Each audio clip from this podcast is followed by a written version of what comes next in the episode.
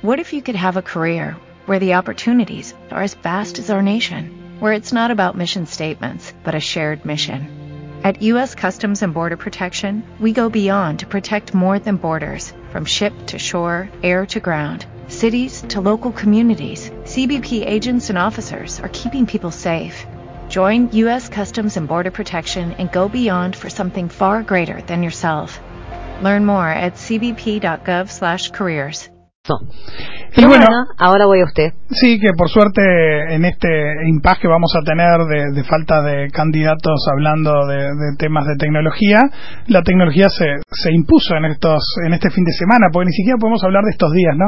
Hoy hablaba con, con un colega y decía, bueno, pero esto de, de la candidata vice del Frente Amplio y, y, y su historia, currículum uh -huh. y sus títulos, eh, fue algo que pasó entre el viernes y el lunes es decir, eh, en muy poquito tiempo. Y a eso le sumamos que en el medio no solo fueron cuatro días, sino que incluyeron dos de fin de semana. Claro. Y que una de las lecturas que, que yo hacía de este proceso, desde, desde, el punto de vista que puedo hablar, que, que no es eh, de politólogo ni mucho menos, eh, digo para no atribuirme títulos que no tengo, eh, eh, desde el punto de vista de la tecnología, eh, se explica bastante, ¿no? Es decir, la lentitud a veces en comunicar muchas veces mm, tiene que ver con ese ritmo vertiginoso que sí está primero en las redes y segundo los medios a partir de las redes que hacen que nos parezcan que los tiempos fueron mucho más extensos de los que hay. Por ejemplo, hoy está hablando Carolina Cose y, y, y la sensación es, bueno, por fin habló Carolina Cose y uno dice, bueno, pero pasaron tres días, cuatro, cinco. Claro, claro, es decir, no pasó nada. Una semana y poco, digamos. Pero sin embargo, desde... las sensaciones del ritmo internet nos llevan a pensar de que todo es muy rápido. Y eso quizás tiene que ver con esto que queríamos charlar hoy, que es acerca de, de de, bueno, que habíamos titulado algo así como títulos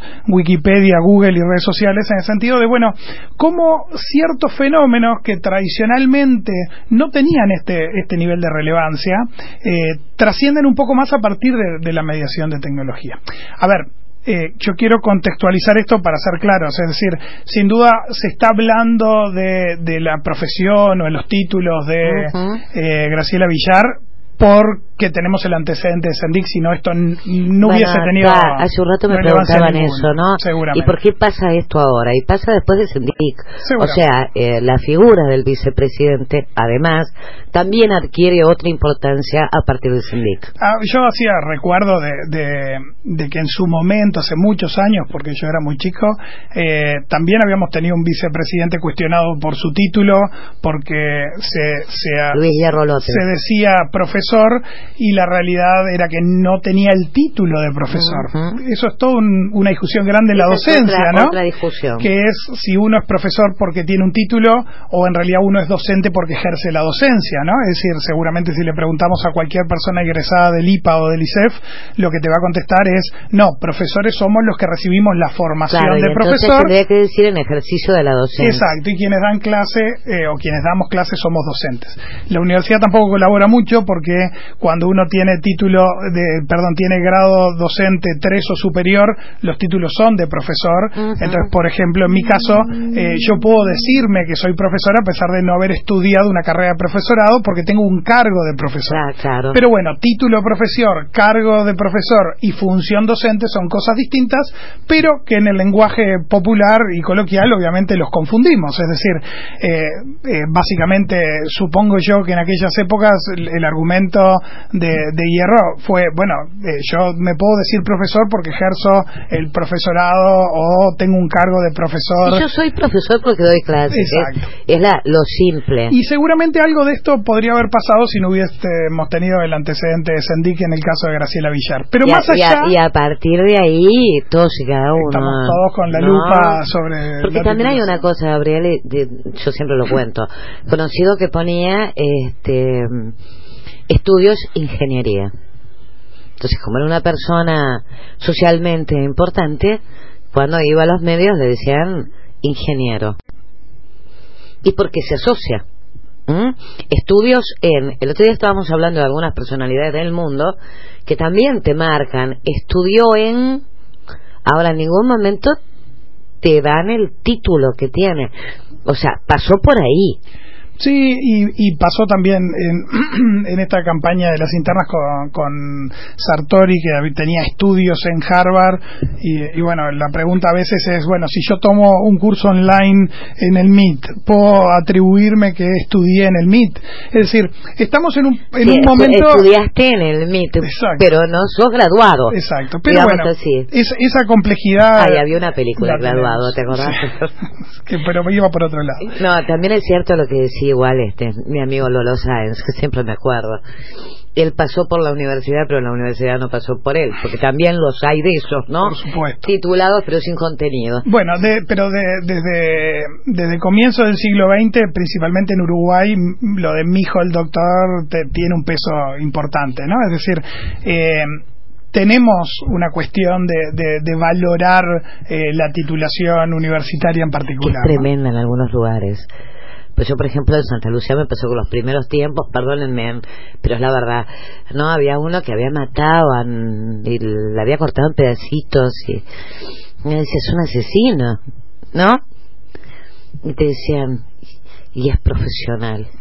Parecía que lo, profesional cubría, ¿no? O tenía que cubrir todos los aspectos nobles de la vida, ¿no? Pero no, no, no es así. Y, y también pasa dentro de las profesiones. Por ejemplo, dentro de Facultad de Ciencias Económicas, eh, es normal que a los contadores que exponemos o hablamos de temas eh, variados eh, nos atribuyan el, título de economistas en lugar de, reconocernos el de contadores. a mí me han presentado en varios eventos como economista. ¿Por qué? Porque es cierto que generalmente son los economistas quienes tienen más visibilidad y charlas sobre determinados temas públicos y por lo tanto asumen que si hay alguien que viene de ciencias económicas y habla de determinados temas debe ser economista. Y y, y, bueno, y obviamente uno puede no tener ese, ese título, eh, es algo que siempre eh, compartimos esa experiencia con Diego Ballarino. También. yo alguna vez le dije, economista Diego. Que, que como habla normalmente de temas de economía, eh, se asume que es economista y no lo es.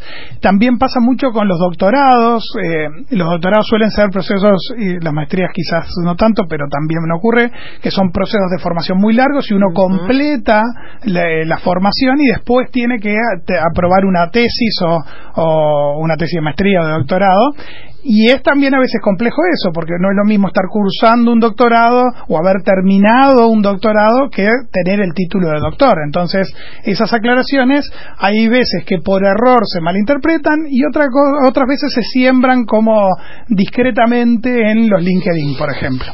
Claro, es, muy habitual, ¿no? Exacto, que uno agarre y pone eh, estudios y en estudios pone doctorado, no sé qué, y no tenés el título Estudios de ingeniería. Exacto. Ingeniero. Pero bueno, lo, lo que incrementa esto, y es el abordaje que principalmente queríamos dar, es el tema de, de, cómo se manejan algunas cosas vinculadas a estos temas a partir del desconocimiento de las herramientas. Eh, yo voy a mencionar dos o tres aspectos, y uno de ellos tiene que ver con, con la Wikipedia eh, y otro tiene que ver con, con, Google y otro tiene que ver con redes sociales y por eso habíamos anunciado esta columna de esa manera. Eh, el primero en, Wikipedia es eh, cómo muchas veces se va a la Wikipedia pensando que eso es una verdad absoluta y, revelada y en el caso particular de Graciela Villar, obviamente eh, una de las primeras cosas que cuando surgió el nombre que fui a hacer fue eh, porque no la conocía. Eh, buscar en Wikipedia. buscar en Wikipedia se vio una entrada con su nombre y efectivamente había una entrada con su nombre. Entonces existe. Porque Entonces no existe. en Wikipedia. Los que no estamos en Wikipedia. Los que no estamos. bueno, entonces uno se encuentra una entrada en Wikipedia y dice, ah, bueno, esta persona tenía ya una entrada en Wikipedia. Y lo que muy poca gente conoce o le presta atención es que hay una solapa dentro de Wikipedia, accesible para todos los usuarios, que se llama historial, que a uno le permite ver cuándo fue creado ese artículo y por quién, y cuántas veces fue modificado y por quiénes. Y esto es un tema muy importante cuando hablamos de describir una persona o describir hechos. O de la confiabilidad en la fuente. Exactamente. Porque Wikipedia eh, no se puede en general tomar como una fuente primaria, es, es una enciclopedia, las enciclopedias lo que hacen es compilar eh, un montón de datos y de información información que tiene otra fuente, o sea que es una fuente secundaria por definición, y por lo tanto cuando uno entra a la solapa historial de la página de Graciela Villar, por ejemplo, se encuentra que la página fue creada el mismo viernes en que fue eh, eh, nombrada. Ah, mira, mira, y, que tenía anterioridad. Exacto, y además me, me justo se da una cosa, eh, algo, digamos, no, no, no, no es de fondo importante, pero hace, hace a la cosa que es que el creador del artículo es eh, Fabio Descalzi, que utiliza un usuario que se llama Fedega, que es un uruguayo es reconocido wikipedista, eh, es decir, no es un simple usuario de Wikipedia, sino que ha aportado desde el año 2007 eh, a, la Wikipedia un montón de artículos, cerca de 100.000 ediciones tiene. Por lo tanto, no es alguien que con un fin político creó esa página, y eso es un buen dato. Es decir, cuando uno. no es un comando de prensa. Exacto. Sino cuando uno encuentra un artículo, eh, ver quién fue su creador y ver qué otras publicaciones tiene es interesante. Yo decía que era divertido porque había otro caso en nuestro sistema político que pasó hace un tiempo en discusión sobre títulos, que fue de Javier García respecto a su posgrado en pediatría. Y el artículo de Wikipedia que nombra a Javier García, o que nombraba a Javier García en su momento como especialista en pediatría, también había sido una creación de, de, Fabio. Ah, mira. Por lo tanto, no había una intencionalidad política en aquel entonces y tampoco la había en la creación de, de esta entrada de Wikipedia por parte de, de Fabio, porque obviamente lo que él estaba haciendo compilar información que encontraba en redes para crear el perfil de una persona. Y ahí hay otra cosa, porque en algún momento se hizo una captura de pantalla de la Wikipedia donde decía en algún momento acá se la nombró como licenciada y después esto fue borrado. Y si uno empieza a revisar el historial, se encuentra que en realidad eh, la aparición de esa, en realidad no de la licenciada en ese caso fue eh, psicología social o psicóloga social, fue una mención que estuvo solo tres horas o menos de tres horas eh, en vivo en Internet. Es decir, hasta que se corroboró. Alguien lo corrigió prácticamente inmediato, es decir, el artículo se crea, se le agrega ese dato y enseguida alguien lo corrige. Entonces, tampoco es que cuando uno empieza a ver el historial de las cosas se puede quedar con esas capturas diciendo, bueno, esto fue puesto expresamente por algo o esto fue borrado expresamente por ah, algo. Esto lo puso Hay que tratar de entender. En, este caso, este, haciéndose autobombo, no, lo puso una persona que además este, tiene muchísima experiencia en el tema y bueno, escribió sobre ella. En base a la información que recogía. Entonces, hay que entender cómo funciona esa solapa de historial y hay que eh, comprender eso para poder hacerse o formarse opinión sobre mm, determinadas entradas, ¿no? Es decir, eh, lo que pasó en el caso de, de Javier García, y ahí es una de las conclusiones que podemos sacar de, todo esto es que estuvo durante mucho tiempo la Wikipedia con esa entrada, con ese dato, sin que nadie lo corrigiera. Y ahí aparecen dos cosas. Una es la comunidad de usuarios de Wikipedia, que cuando detectamos errores deberíamos corregirlos, porque la Wikipedia tiene sentido a partir de que muchos usuarios colaboren actualizando los contenidos. Y la otra es la responsabilidad de las personas públicas en supervisar lo que se dice de uno en redes.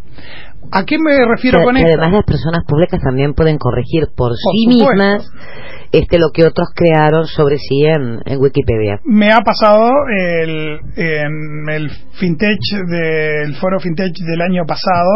Eh, yo estuve de moderador de una mesa y una nota de prensa del país me atribuyó expresiones a mí que las había dicho alguien que estaba sentado a mi izquierda obviamente no con mala intención, pero por supuesto, es simplemente un, error de, transcripción de, quiénes eran los que estaban integrando la mesa, quién había dicho qué cosa, eh, y por lo tanto había una frase que se había sido atribuida a mí.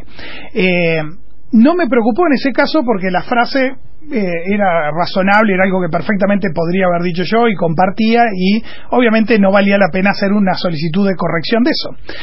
Es decir, pero veamos dos aristas de esto. Una es más allá de que yo solicitara una corrección de esto, es decir, el registro de la publicación en Internet difícilmente pueda eliminarse con claro, iba, iba, a quedar tal cual.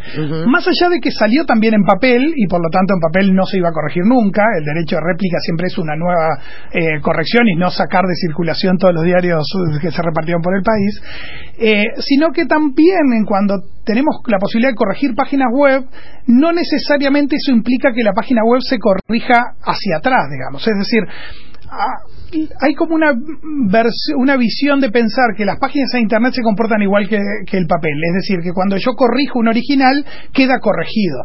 Y en realidad no es tan así, porque si bien en el sitio original puede quedar corregido, hay otro, muchos sitios que replican información, es decir, que guardan fotos de las publicaciones en Internet y por lo tanto en el historial no es fácil de corregir. Es decir, eh, si alguien va al medio original, seguramente puede estar corregido, pero en estos otros repositorios paralelos de esa información va a quedar versiones anteriores. Ni siquiera podés controlarlos en dimensión, ¿no? Exacto. Este abarcativa Pero bueno, también es cierto de que uno, a medida que tiene una cierta exposición pública, tiene que hacer un trabajo periódico de revisión de qué se dice de uno, qué se dice asociado al nombre de uno.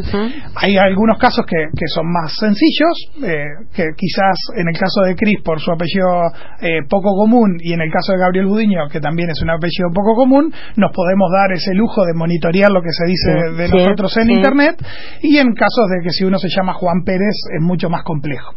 Pero sí ah, hay, una responsabilidad. igual esa responsabilidad, porque de lo que sí nos hemos dado cuenta es de lo rápido que toma repercusión algo y que tenemos que cuidar mucho cómo escribimos y además hay, hay un montón de errores que se, a veces se dan en relación a, ciertas cosas. Por ejemplo, en un momento eh, alguien me dijo eh, que Carolina Cose había sido esposa de Juan Carlos Ding, ex decano de la Facultad de Ciencias Económicas. Se dijo en algún momento.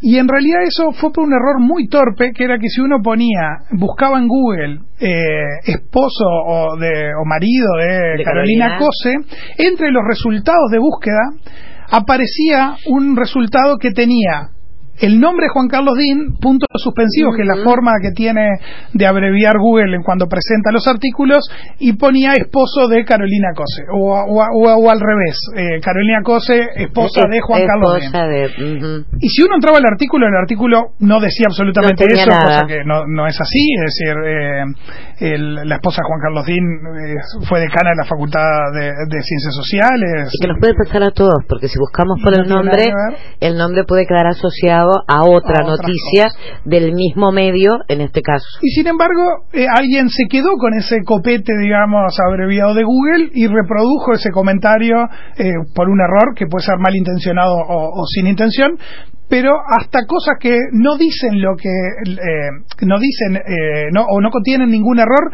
pueden igual interpretarse como un error. Por lo tanto, una recomendación que sí hacemos para toda persona que de alguna manera en realidad uno lo puede recomendar para todas las personas en general, pero si uno tiene un mínimo de exposición pública debería ser, es googlear periódicamente su nombre y saber qué se dice en las redes y qué se dice en internet sobre uno. Entonces, hoy por hoy, donde cualquier paso que des en tu vida profesional se va a ir a googlear previamente. Se va a ir a googlear previamente, te conviene mucho hacerlo de la misma forma de ver cómo te ves en las redes sociales y qué es lo que dicen cada uno de los perfiles, ¿no? Porque también me pasa a mí que cuando voy a buscar una persona que conozco poco, ¿no? Que de repente me la ponen como vocero de y la voy a buscar, la voy a buscar en LinkedIn. Y bueno, puedo acertarle o no acertarle según mi interpretación de lo que él escribió. Sí, y, el, y en estos días también eh, creo que varias personas descubrieron una palabrita nueva o una herramienta nueva que no todos conocían, que era el caché de Google. Eh, Google no lo conocían. Yo creo que es mi amigo, es mi amigo ideal. Claro, para quienes hacemos algo de, investigación en Internet, eh, estamos quizás acostumbrados, pero funciona de la siguiente manera para, para los oyentes explicar lo que es eh, Google, una manera de indexar, o decir, de ordenar el conocimiento que está en Internet es sacar como fotografías o, reproducir la página en Internet en sus propios servidores. Imagínense que en lugar de tener que buscar un contenido en cada uno de los sitios que hay en Internet, lo que hace es recorrer periódicamente, los copia todos, los guarda en su propio servidor y después la búsqueda la hace en su propio servidor. Como si tuvieras un archivo. Por lo tanto, a esas fotografías eh, Google le llama caché. Ese caché se sobrescribe, es decir, cuando uno va a un resultado de Google y le da clic, lo que hace es ir a la página original, eh, nunca va a ese caché en forma directa, pero eh, y ese caché actualiza periódicamente se sobrescribe con lo que está publicado. Pero qué herramienta tiene el caché para muchos que buscamos en internet es que como toma una fotografía de una página web, uno puede ver qué decía esa página web antes de una cierta corrección. Y eso es lo que ha pasado en estos días. Es decir, eh, Twitter, por ejemplo, no tiene una herramienta para mostrar lo que decía el perfil de una persona. El historial de nuestros perfiles. Exacto. No, no guarda Twitter el historial de los perfiles. Mejor dicho, seguramente Twitter lo guarda, pero no está accesible para los usuarios.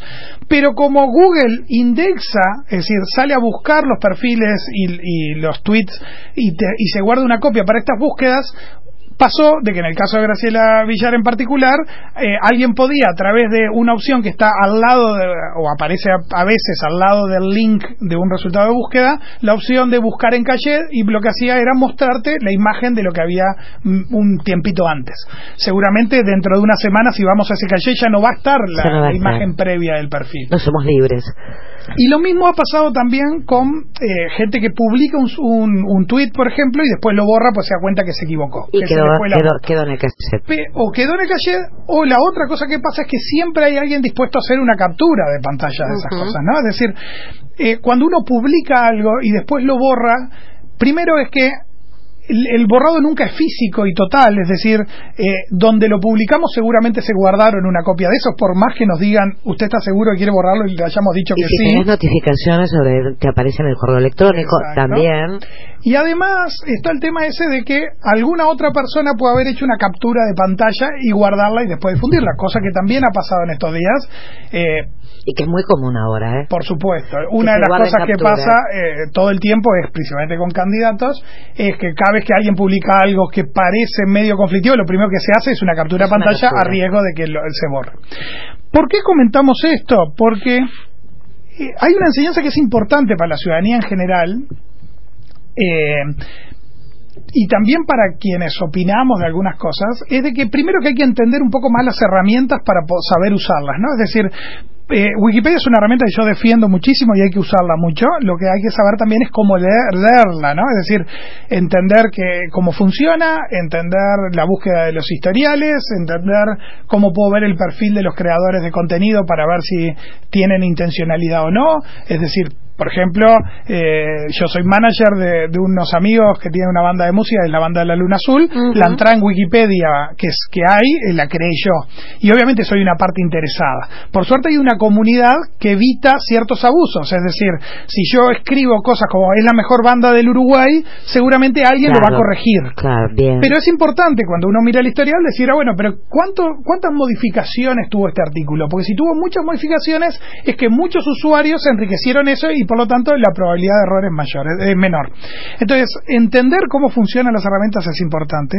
Y el otro enseñanza importante vinculada a esto es cómo tenemos que empezar a valorar o a dimensionar correctamente lo que está publicado en Internet acerca de nosotros. Obviamente, si uno es un político y quizás lo que más da lugar al cuestionamiento de, de este caso en particular, de Graciela Villar, es cómo una persona que eh, va a estar expuesta públicamente no tuvo ciertos reparos con estas cosas, ¿no?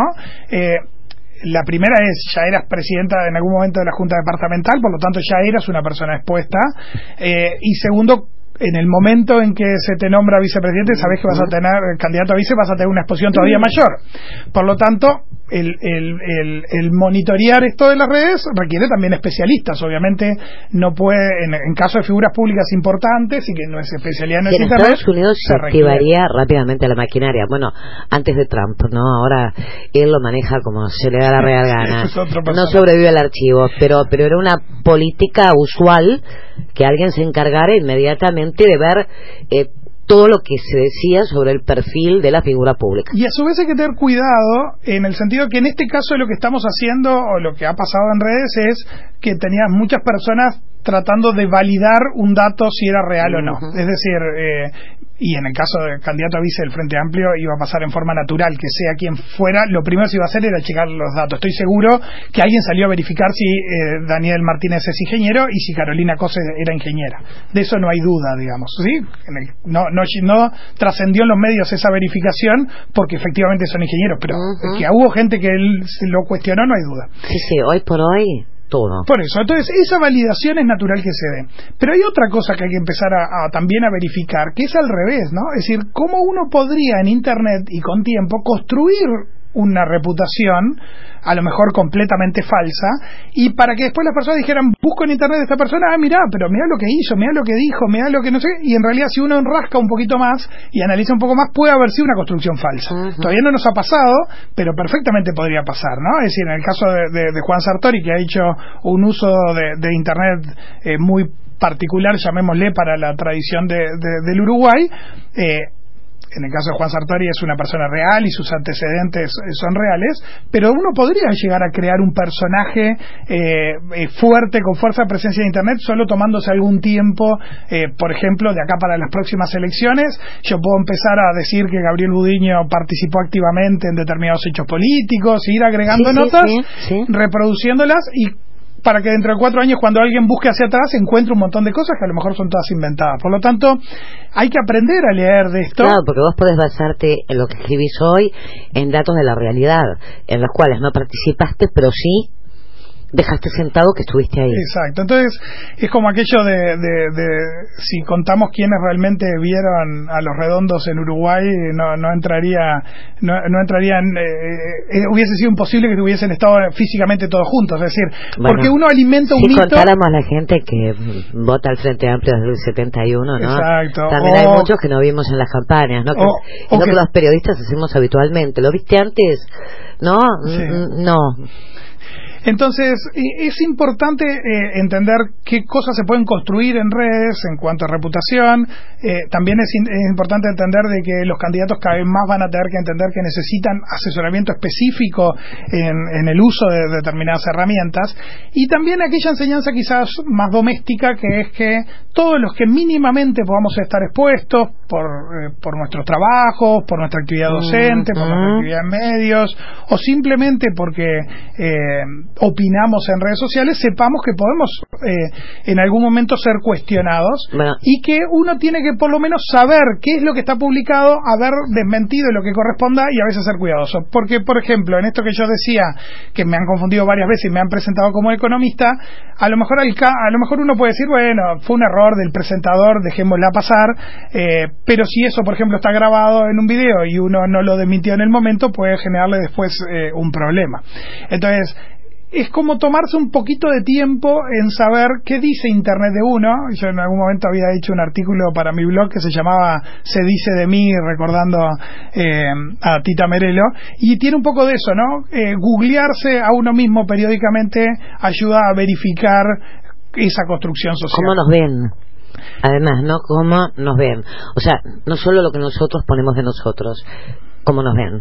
Y la píldora para cerrar la columna de hoy, porque ya estamos bastante pasados de tiempo, tiene que ver con que esto mismo que hablamos a nivel político, o a nivel profesional, o a nivel empresarial, o a nivel de, docentes, o personas que tenemos una exposición pública, es algo que también tenemos que charlar con nuestros hijos, porque en el uso intensivo que ellos dan de Internet están generando una huella, están generando una construcción de identidad digital que hoy no sabemos pero que en un futuro les puede llegar a afectar.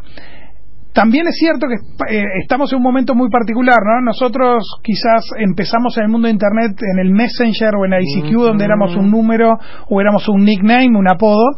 Después Facebook nos llevó a poner nuestros nombres y apellidos, porque Facebook existe, porque nos declarábamos que realmente quiénes éramos porque había que encontrar a las personas y ahora estamos en un momento que volvemos a los apodos que en redes sociales está lleno de seudónimos que en Twitter eh, donde donde en Instagram también los adolescentes, por ejemplo, tienen más de una cuenta con distintos apodos para distintos grupos de gente, donde va a haber que empezar a trabajar en redes mucho el, tema, el concepto de círculos, que eso ha sido un intento que eh, a veces las redes sociales han creado para definir quién, quién va a ver mis mensajes y crear círculos de amistad, porque generalmente uno no es un todo, no tiene una comunidad única, uno pertenece a distintos grupos y quiere comunicar cosas distintas en distintos grupos. Eh, y a su vez está el tema este de la huella digital que vamos dejando. Eso es algo para, para pensar, pero bueno, cuando estamos en una posición cómoda de, nuestro living, de nuestra casa, eh, discutiendo si eh, Graciela Villar hace bien o no hace bien en decir que, es, psicóloga social, a lo mejor deberíamos aprovechar esta oportunidad también para charlar sobre con nuestros hijos adolescentes, saber qué publican en Internet y qué huella digital están dejando. Eso de la huella digital es terrible, sin rastros, diría nuestro amigo Roberto Balaguer, ¿no? Hay que intentarlo, cuesta un poco. Bueno, querido, muchísimas